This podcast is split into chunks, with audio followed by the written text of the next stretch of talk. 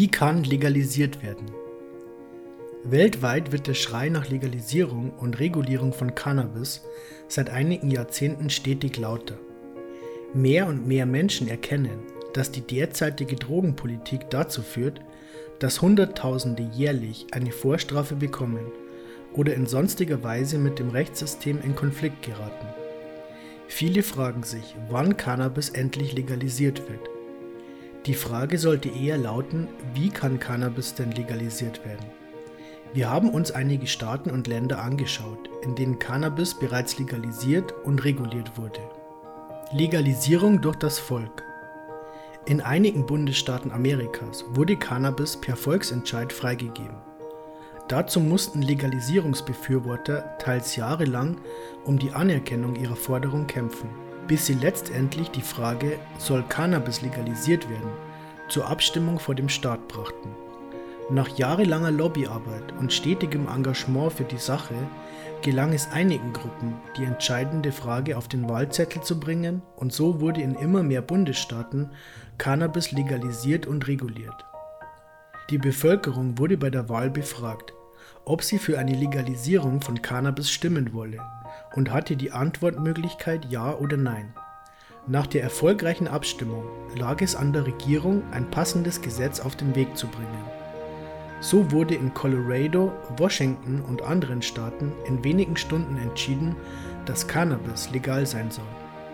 Legalisierung per Gesetz durch die Regierung. Während in einigen Bundesstaaten Amerikas die Wähler für eine Legalisierung sorgten, war es in anderen Bundesländern mehr das gewählte Regierungsorgan, das eine solche Legalisierung möglich machte.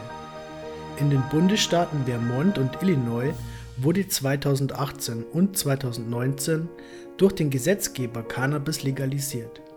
Ein entsprechendes Gesetz wurde durch die Legislative eingebracht und durch den Gouverneur unterzeichnet. Mit einer Vorlaufzeit von einigen Monaten wird in Illinois ein legaler und regulierter Verkauf organisiert und ein entsprechendes Regelwerk dafür erstellt. Ab dem 1. Januar 2020 ist Cannabis in Illinois legal. Auch Deutschland hat durch seine Legislative legalisiert. Vorangegangen waren einige erfolgreiche Klagen von Patienten gegen den Staat, die in Ausnahmegenehmigungen zum Anbau resultierten. Als dem Gesetzgeber klar wurde, dass medizinisches Cannabis nicht mehr aufzuhalten war, entschloss eine Mehrheit im Parlament die medizinische Freigabe des Heilkrauts und Cannabis wurde mit einem entsprechenden Gesetz legalisiert. Legalisierung durch einen Verfassungsentscheid. Einer der interessantesten Wege, Cannabis zu legalisieren, ist dieses über den Verfassungsgerichtshof zu tun. Wenn ein Verfassungsgericht in einem Land über das Cannabisverbot verhandelt und zu dem Schluss kommt, dass das Verbot verfassungswidrig ist, dann wird verfassungsgerichtlich legalisiert. Nach einem Verfassungsgerichtsentscheid ist es für Erwachsene legal, im privaten Bereich Cannabis zu besitzen zu konsumieren und anzubauen. Länder wie Georgien, Südafrika und Mexiko haben bereits solche Verfassungsgerichtsentscheide und man wird sehen, wie die Regierungen die Heilpflanze gesetzlich regeln wollen. Nach einem Entscheid ist es jedenfalls nötig, dass der Gesetzgeber ein passendes Gesetz auf den Weg bringt, um den Entscheid durchzusetzen. Ein weltverändernder Schritt, Legalisierung durch die UN. Das Einheitsabkommen von 1961 ist der Grund, weswegen Cannabis heute immer noch verboten ist. Die UN hat sich im Jahr 1961 darauf geeinigt, dass Cannabis genauso hart wie Heroin einzustufen ist und hat damit die Basis für das weltweite Verbot geschaffen. Derzeit berät die Commission on Narcotic Drugs, eine Unterkommission der UN, über die Empfehlung der Weltgesundheitsorganisation WHO die Anfang des Jahres eine neue Einstufung von Cannabis im internationalen Framework empfohlen hatte.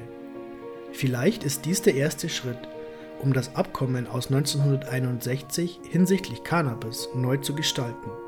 Damit könnte man folgend für eine sinnvolle Drogenpolitik sorgen, in denen Cannabiskonsumenten die Hilfe bekommen, die sie benötigen, aber in ihrer persönlichen und privaten Freiheit nicht länger eingeschränkt sind.